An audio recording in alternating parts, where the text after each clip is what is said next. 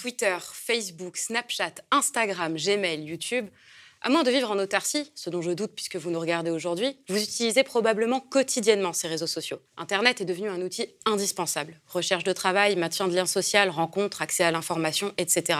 Les bouleversements économiques, sociaux et sociétaux induits par le développement d'Internet dans nos vies sont immenses. Et cela ne va pas sans menace sur celle-ci. De l'affaire Snowden au Cloud Act ou plus récemment du Health Data Hub jusqu'à la montée en puissance des GAFAM, Google, Apple, Facebook, Amazon et Microsoft, les gouvernements et les citoyens sont confrontés à de nouvelles problématiques. Secrets d'État révélés, utilisation de données personnelles à diverses fins, etc. De nombreuses questions se posent. Qui détient ces informations? À quelle fin? Peut-on choisir à qui les fournir? Comment les protéger? Pour répondre à ces questions, nous accueillons aujourd'hui Régis Portales, auteur d'une note Souveraineté numérique, reconquérir et protéger, pour les laboratoires d'idées X alternatives et intérêt général. Alors, Régis, vous êtes ingénieur dans une PME tech. Aux médias, on vous connaît bien puisque vous étiez déjà venu nous parler de votre engagement en tant que gilet jaune et vous êtes le fondateur de X Alternative et membre du conseil scientifique d'intérêt général et l'auteur du coup de cette note sur la souveraineté numérique. C'est un terme dont on entend beaucoup parler, mais qui fait surtout référence à la souveraineté euh, nationale. On l'entend euh, très souvent dans les débats sur euh, la sortie de l'Union européenne. Mais la souveraineté numérique, qu'est-ce que c'est? À quelle échelle elle se pose? Alors, c'est une question euh, qui appelle une réponse un peu trop vaste. Mais euh, quand on parle de souveraineté nationale, on oublie souvent euh, de parler de souveraineté industrielle, de parler de souveraineté des moyens de production. Et bah, justement, sur la, question du numérique, on n'en parle pas du tout. en général, en matière numérique, on parle de données personnelles, on parle de, de privacy, de liberté de, déconnexion, ce genre de choses, et, ou de start-up, de petites entreprises, et on parle rarement de tout l'écosystème, euh, toute la verticalité de l'écosystème qui va derrière. Et il se trouve que c'est quelque chose de très compliqué. Euh, ça va jusqu'à la production de matières premières, donc des mines, jusqu'au logiciel. Et euh, la souveraineté là-dedans, qu'est-ce que c'est? Ben, En la question doit se poser parce que le numérique est devenu structurant dans tous les secteurs. Euh, dans l'économie, tout en dépend. Euh, l'industrie, l'hôtellerie, euh, même la mode. dans la vie sociale, comme tu l'as présenté au début, ben, on est obligé de passer par tout un tas de choses pour trouver du travail, pour se connecter aux services publics maintenant, pour payer ses impôts.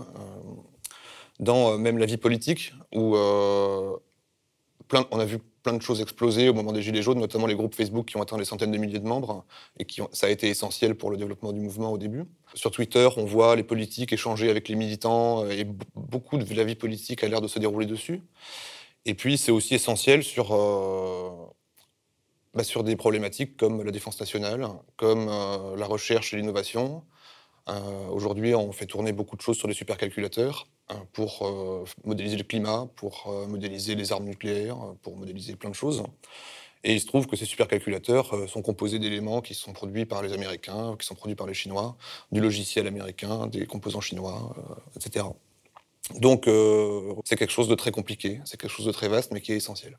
Et aujourd'hui, pour le citoyen, comment dire, qui ne se rend pas nécessairement compte de la nécessité de recouvrir la souveraineté numérique, quel, est, quel serait l'intérêt? Est-ce que c'est nécessaire à terme pour un citoyen que euh, son pays soit souverain numériquement? Euh, Oui, c'est essentiel. Euh, de même que pour tout un tas d'autres domaines.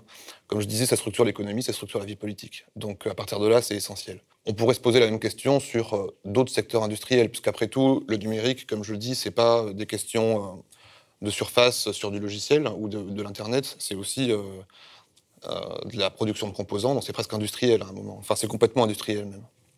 Et euh, bah, c'est essentiel parce que les données du citoyen, elles circulent dans des réseaux qui appartiennent à d'autres, qui elles circulent dans des composants, des routeurs, des data centers de cloud qui appartiennent à d'autres. Et à la fin, elles finissent, les, données finissent dans des géants américains que sont Google, Facebook, Amazon qui euh, régulièrement sont exposés à des fuites.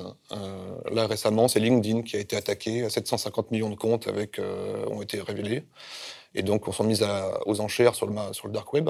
C'est un problème. Quand la, CIA, enfin en tout cas le gouvernement américain, espionne l'Elysée depuis l'ambassade américaine, c'est, je ne sais pas si vous avez vu passer cette, cette, information, mais en gros ils avaient un faux toit dans lequel ils avaient tout un paquet d'écoutes.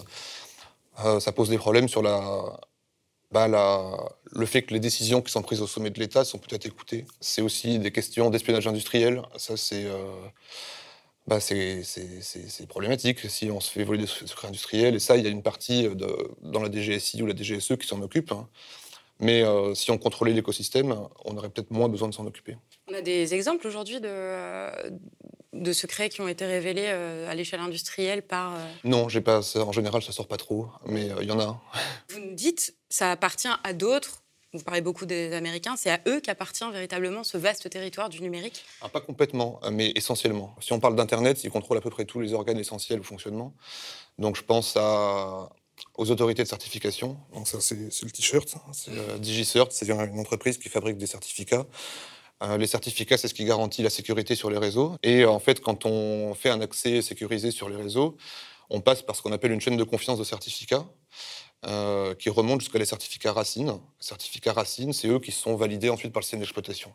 Et ces certificats racines, il n'y a pas grand monde qui peut les produire, et en, gros, ils sont tous américains. Et euh, quand on contrôle ça, on contrôle la sécurité du réseau. Euh, c'est pareil sur l'attribution des noms de domaine, ça c'est américain.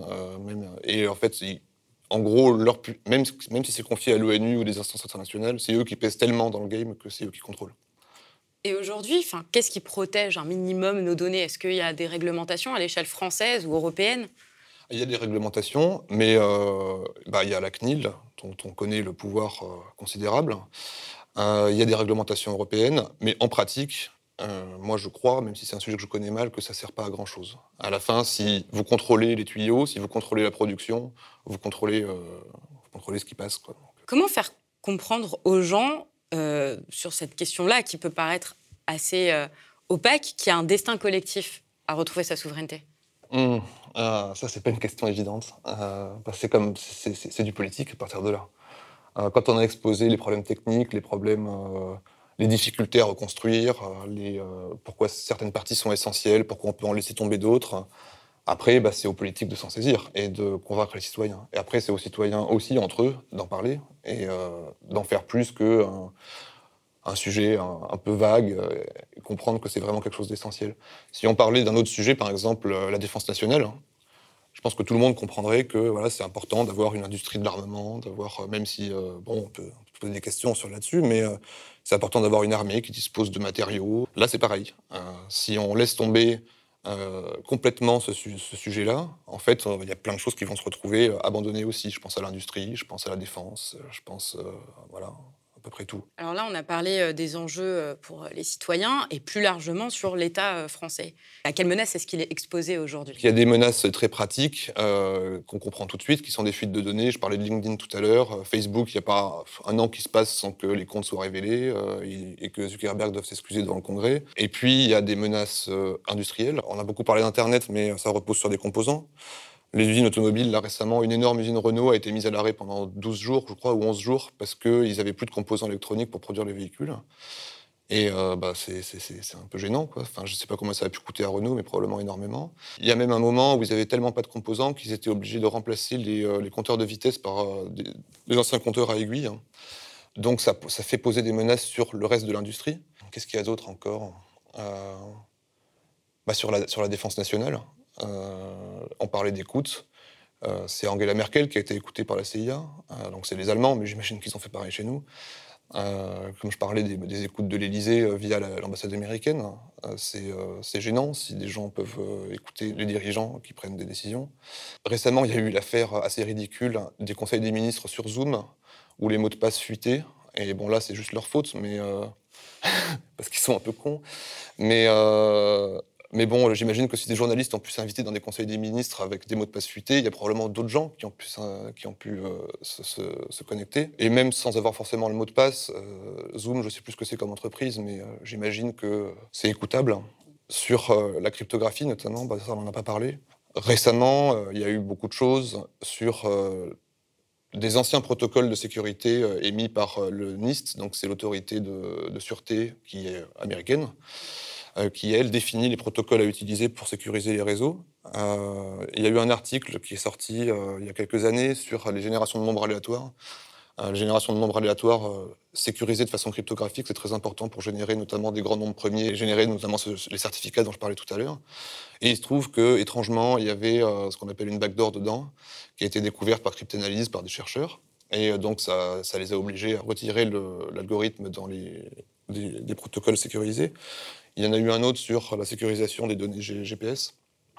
Et ça, euh, pareil, il y avait une backdoor qui a été découverte. Alors l'algo avait déjà été retiré, mais en général, on, découvre dix ans après que l'algorithme qu'on utilisait dix ans avant était en fait pas du tout sécurisé. Il existe aujourd'hui des réseaux euh, sécurisés ou, euh, enfin, parce que voilà, il y a certaines applications qui sont sorties. Si je pense à Signal, Telegram, qui me disaient que c'était crypté, mais c'est une illusion ou il existe véritablement des, réseaux sécurisés? Honnêtement, je sais pas. je pense que Signal c'est sécurisé, mais de là à aller vérifier moi-même, je ne sais pas. On peut découvrir qu'en fait non. On peut découvrir qu'en fait non, parce que pas forcément de la faute de signal, mais de la faute de ce qu'il y a dessous.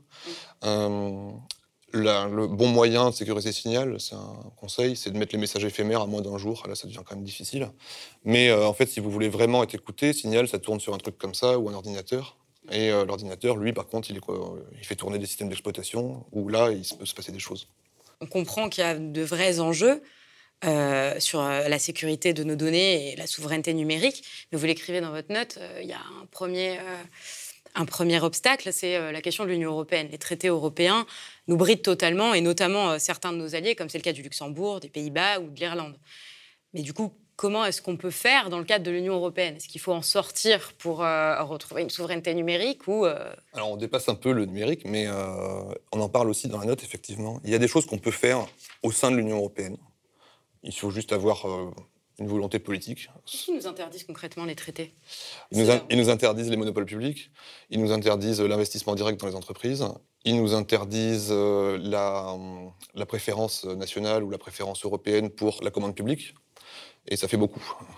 Euh, donc, euh, qu'est-ce qu'on peut faire au sein de l'Union européenne? Il y a des choses. Il y a une toute petite chose qu'on peut faire à l'intérieur. Je pense notamment à euh, quand on propose de découper les réseaux physiques d'Internet des opérateurs. je pense que ça serait possible de construire un réseau physique qui soit un monopole public sur lequel opèrent ensuite des fournisseurs d'accès privés en concurrence. C'est plus ou moins ce qu'ils avaient voulu faire pour le rail et euh, on, file un peu la, comparaison entre le rail et le numérique, parce que c'est un peu la même chose. À un moment, il faut des tuyaux, enfin, il faut des fibres optiques, c'est un peu comme les rails, et euh, il faut des trains qui circulent dessus. Donc ça, ça serait possible. Il faut juste une grosse volonté politique qui n'est pas forcément euh, inaccessible, parce que même les opérateurs privés, aujourd'hui, ils seraient potentiellement favorables. Il faut savoir que Patrick Drahi vend tout son réseau d'antennes à un fonds d'investissement espagnol. Bah, il aurait été préférable que ce soit la France qui rachète pour euh, l'intégrer au réseau Orange, qu'on pourrait ensuite séparer de, la partie fournisseur d'accès. Sur la commande publique, on peut faire des choses quand même. On pourrait préférer euh, faire passer les, euh, stocker les données du Health Data Hub dans OVH. Il faudrait juste le vouloir. C'est un, opérateur français. C'est en théorie interdit, mais d'autres pays ne se gênent pas pour le faire en Union européenne, et puis personne ne leur dit rien. Qu'est-ce qu'on ne peut pas faire? Bah, C'est des barrières douanières. Faire des barrières douanières pour les produits qui ne qui correspondent pas à nos standards, que ce soit écologique, que ce soit euh, de sécurité, que ce soit n'importe quoi, on ne peut pas. Et ensuite, en matière de taxation, bah là, euh, voilà, la fiscalité en Europe, on sait ce que c'est, on peut rien faire. Est-ce qu'il y a des pays qui ont fait le choix de la souveraineté numérique aujourd'hui? Euh, Oui, bah, il y a la Chine. Oui. Hein, la Chine, ça fait 40 ans qu'ils la construisent et ils sont pas loin. il leur manque plus grand-chose. Il leur manque la partie production de processeurs à proprement parler. Euh, ils savent faire pour les processeurs euh, de moyenne gamme, euh, lithographie assez grossière. Les processeurs de très haute qualité, ils ne savent pas faire. Ça repose sur l'écosystème taïwanais, c'est pour ça que je pense qu'il y a tant de disputes autour de Taïwan. Et ça repose sur des technologies qui sont dans une boîte qui s'appelle ASML, qui est aux Pays-Bas, mais dont les actionnaires sont les grands producteurs de processeurs. Cette boîte fournit les machines qui permettent de produire les processeurs, qui sont ensuite vendus aux grands fabricants de processeurs, dont le premier est à Taïwan, qui s'appelle TSMC. Donc la Chine, il leur manque ça. Et euh, ce qu'ils ont fait, c'est qu'ils ont, comme ils ont eu un embargo de l'administration de Trump sur l'importation de ces machines pour produire des processeurs de haute qualité. Donc oui, ils ont des difficultés. Bah, ils ont des difficultés, c'est très compliqué. On leur met des barrières aussi. Euh, Huawei a été en, pénurie de composants aussi parce que euh, les Américains ont mis des barrières partout. Huawei s'est fait décertifier de Google, donc ils se sont retrouvés à devoir produire leur propre système d'exploitation. Mais la Chine, bah, ils, produisent un écosystème sur le très long terme depuis 40 ans, depuis les années 80. Et aujourd'hui, donc, ils sont pas loin. Il leur manque quelques briques essentielles, mais ils sont pas loin. D'ici 10 ans, ça devrait être bon. La Russie a fait des choses, parce que historiquement, URSS, hein, donc euh, embargo sur tout. Donc, ils ont construit euh, leur propre brique d'Internet, ils ont construit euh, leur propre moteur de recherche, ils ont construit pas mal de choses, leur, leur propre processeur. les Japonais ont fait des trucs, notamment quand ils ont racheté ARM, qui est le fabricant de processeurs de téléphones mobiles, mais aussi fabricant de processeurs pour les supercalculateurs. Et donc en rachetant ça, euh, ils ont dû acquérir beaucoup de savoir-faire. Et ils ont pu construire le, le supercalculateur le plus puissant à ce jour euh, avec des, processeurs ARM dedans. Voilà, et à part ça, bah, il n'y a pas grand-chose. Alors justement, l'exemple chinois, il est quand même pas totalement déjà abouti, mais nous, en France, sur euh, ces différents composants, on pourrait être euh, autosuffisant, pouvoir euh, retrouver notre industrie en termes, je ne sais pas, comme on avait Alcatel, etc. Ce serait possible de retrouver cette industrie-là et d'être souverain totalement Ça va être compliqué. Dans les années 2000, on aurait pu. On avait encore Alcatel. on avait encore les, beaucoup de grands producteurs et de producteurs logiciels. Aujourd'hui, euh, c'est devenu compliqué. C'est possible en partie, euh, mais il faut comprendre que ça va être très long, très cher et très difficile. Pour reprendre la verticalité du truc depuis le début, à un moment, il faut produire des processeurs. Pour ça, il faut des mines. On a des ressources, ça a été cartographié en France très bien. On sait exactement où et quoi. Euh, il y a l'ADEME qui s'occupe de ça, qui produit des, des, cartes magnifiques, où on voit que dans le massif armoricain, dans le massif central, dans les Pyrénées, il y a des métaux essentiels à la production. Euh, les raffineries de silicium, on en a une, elle est en train de fermer, je crois. Euh, des, euh, pour remonter un peu plus haut, des producteurs de processeurs en AST Microelectronics, qui est détenu à 12,5% par la France, 12,5% par l'Italie, et qui a encore des sites de production en France. mais ça, il bah, faut le sécuriser tout de suite. Ce matin, on a appris qu'un équivalent anglais se fait racheter par un fonds chinois. C'est pas très cher ces boîtes-là. Euh, ST Microelectronics, c'est 6 milliards d'euros de valorisation. Pour monter à 50%, il en faut 3. C'est pas grand-chose. Donc c'est possible. Euh, pour monter plus haut, du coup, il y a les systèmes d'exploitation. Euh, donc le, logiciel maître d'un ordinateur ou d'un téléphone. Là, heureusement, bah, il y, a, y, a Linux qui existe, qui est un système d'exploitation libre. Le problème, c'est que les grands contributeurs à Linux, c'est les big tech américaines et chinoises donc qui contrôle de fait euh, la chose. Et nous, on a une compréhension assez faible. Là-dessus, euh, c'est pas compliqué, il faut embaucher des, fonctionnaires très forts, euh, très bien payés. qui ne partent pas chez les GAFAM. Et qui ne partent pas chez Amazon, exactement. et qui travaillent sur Linux pour en faire un, système qu'on contrôle un petit peu, au moins, et sur lequel on, pourrait distribuer aux administrations ou aux PME. Qu'est-ce qu'il y a au-dessus du système d'exploitation? Il, y a Cloud, bah là on a OVH, donc OVH, euh, il euh, faut lui donner beaucoup de commandes publiques plutôt que de donner Amazon ou Microsoft. Euh, ensuite, il y a toute la partie logicielle bureautique, où là aussi, il y a des solutions libres, mais en général, on sait que c'est difficile de les déployer à vaste échelle s'il n'y a pas derrière des structures qui permettent de le faire. Notamment, il y a eu, à Munich, ils l'ont fait pendant 10 ans, je crois, de déployer Linux sur l'administration. Puis finalement, ils sont revenus en arrière parce que c'était compliqué de, de le faire à l'échelle d'une ville. C'était trop compliqué d'embaucher les ressources nécessaires à la maintenance du logiciel. À l'échelle d'un pays, ce ne serait pas pareil. On pourrait avoir une centaine de fonctionnaires qui travaillent sur euh, la maintenance et l'évolution d'un système bureautique euh, qui serait déployé pour pas cher aux administrations, aux PME potentiellement. Et ensuite, euh, bah, avec ça, on a un marché, pas de masse, mais un grand marché qui permet potentiellement à un écosystème privé d'émerger dessus. Pour revenir un petit peu sur euh, la question de la Chine et l'exemple chinois, la, Chine exerce un hyper contrôle euh, de, ces informations, mais il y a peut-être aussi une question de diabolisation de l'exemple chinois euh, aujourd'hui en Occident, mais est-ce que c'est souhaitable de, que la France soit sur le même modèle que la Chine où voilà, on est un petit peu coupé de Facebook, alors que la plupart des gens de plus de 25 ans sont sur Facebook, euh, Twitter, qui est aussi euh, un, espace euh, d'expression démocratique très vaste. Est-ce que ce serait souhaitable? Alors, le modèle chinois, il ne faut pas le reproduire. Hein. Mais il y a des choses à prendre, notamment la stratégie de planification. Et en fait, ce qui est intéressant, c'est que la stratégie de planification, elle vient du modèle français de planification des années 50, 60, 70. Ils s'en sont très largement inspirés. Et euh, bah, nous, en fait, il faudrait juste reboucler, quoi, et euh, apprendre de ce qu'ils ont fait en mieux de notre version et euh, refaire encore mieux. après, par contre, bah, la partie isolement, en Chine, elle est structurelle parce que le PCC veut contrôler la population. Sa grande crainte et son grand devoir, c'est d'éviter que trop de choses se passent. Nous, on n'aurait pas ce problème-là. Par contre, il y a aussi les Chinois ont aussi des problèmes, c'est la concurrence américaine, qui ne veut pas voir émerger un deuxième, une deuxième puissance hégémonique. Il y a eu un moment, il y a eu tout un tas d'embargos. Euh, les Chinois faisaient des supercalculateurs. Euh, pourquoi? Pour les centrales nucléaires, pour euh, les armes atomiques, j'imagine, sur lesquels ils importaient des processeurs américains. les Américains, de peur que ça se développe un peu trop, ont imposé un embargo sur l'importation de processeurs de, de, haute performance. Donc ils se sont retrouvés avec des processeurs moins bien, devoir en mettre énormément de plus, etc. Il y a eu le, cas, le cas Google, où la Chine a voulu contrôler Google pour imposer voilà, le, grand firewall et le, contenu des résultats de recherche. Bah, Google a dit ben non, donc on s'en va. Donc du coup, ils n'avaient plus de moteur de recherche, donc ils ont dû développer le leur. Il y a eu récemment le cas Huawei. Hein. Donc Huawei accusé de cyberespionnage. Est-ce que c'est vrai? Sans doute. Mais les mesures de rétorsion que les Américains ont prises, donc en les, en les sortant de Google et en les sortant de, l'approvisionnement en composants, c'est probablement pas dû à ça, c'est pour éviter que Huawei prenne trop de puissance. Euh, il y a eu le cas euh, de TikTok aux, États-Unis. Euh, TikTok se développe aux États-Unis. Ah, non, non, non. droit américain, une ordonnance et euh, je ne sais plus qui a dû le racheter, Oracle ou, Microsoft, mais enfin quelqu'un a dû le racheter, en tout cas la partie américaine pour se contrôler. Et donc à la fin, est-ce que c'est souhaitable euh, qu'on soit un peu isolé comme eux? Euh, bah, La partie où on s'isole nous-mêmes, ça non. La partie des mesures de rétorsion, elle est inévitable. Si on veut, si on veut développer des trucs nous-mêmes, on se prendra le mur américain, c'est certain. Voilà. Alors, il y a un autre aspect dans votre note qui semble un peu évident, mais que, à titre personnel, j'ai découvert, c'est la nécessité écologique d'une mm. souveraineté numérique. Caricaturalement, on a un peu tendance à se dire la révolution numérique, ça a été une chance pour l'écologie, puisque voilà, au lieu de euh, transmettre une information sur une feuille de papier euh, dans un transport qui va euh, être extrêmement polluant, on écrit un mail. Mais vous revenez un petit peu là-dessus, sur ce mythe, et puis aussi sur la question des composants.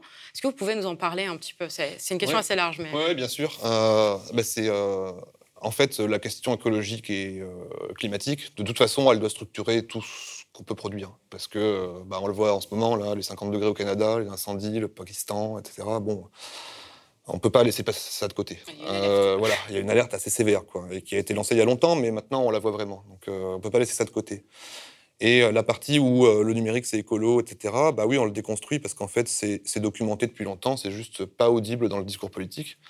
parce que c'est tellement plus sympa de montrer que c'est écolo, que c'est le progrès. Enfin, ça, par exemple, euh, l'ordinateur, euh, la caméra, etc. Il faut entre 50 et 350 fois le poids du produit final pour le produire. Pour produire une puce, donc le processeur qui est dedans, qui doit peser 2 grammes, il faut 2 kilos de matière première. Et là, ça pollue terriblement. Euh, tout ça a été délocalisé en Chine, notamment pour des raisons de coût, mais aussi pour des raisons écologiques, parce qu'en France, on ne voulait pas avoir des, choses qui polluent.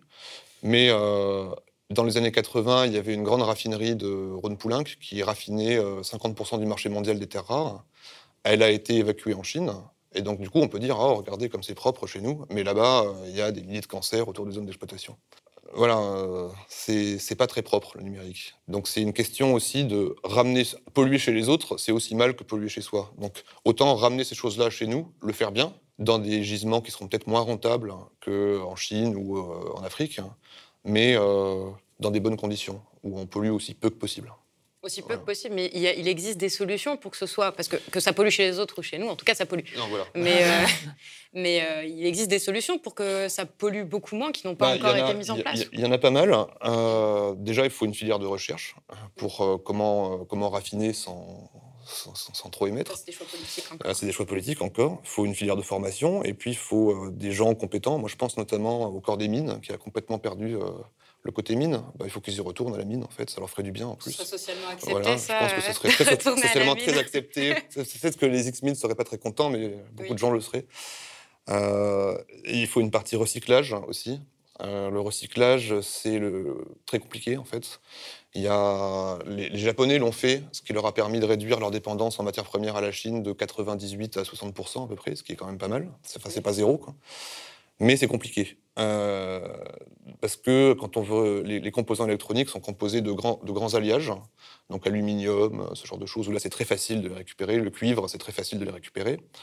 Euh, mais il y a aussi plein de tout petits matériaux qui sont, on appelle les terres rares, qui eux sont en partie par million ou en partie par milliard, donc euh, on ne sait pas aujourd'hui bien les récupérer. Là-dessus c'est pareil, il faut une filière de recherche pour savoir les récupérer, et en attendant qu'on sache faire, il faut les stocker quelque part pour que euh, bah, demain, après-demain, on puisse les récupérer. Ça nous ferait une sorte de, deuxième gisement, entre guillemets, euh, pour l'avenir. Et euh, ensuite, il y a la partie durabilité des matériaux, enfin durabilité des produits, réparation des produits. Oui, parce qu'aujourd'hui, on jette. Aujourd'hui, on jette et ça part s'entasser dans des poubelles assez ouvertes au Niger. Donc, faut, là, c'est législation. Il faut normer les choses. Il faut qu'elles soient compatibles entre elles. Il faut qu'elles soient réparables. Il faut qu'elle soit pas trop polluante. ça, c'est de la législation. À l'échelle, bah, en France, je ne sais pas si on peut le faire. on revient à la question de l'Europe.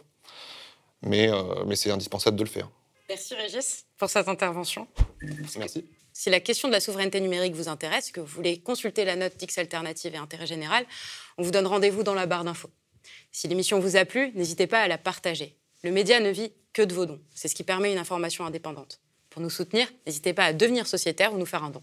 Et on vous dit à bientôt. Le média devient une coopérative. Alors pour garantir son indépendance, n'hésitez pas à devenir sociaux et à nous soutenir sur le mediatv.fr.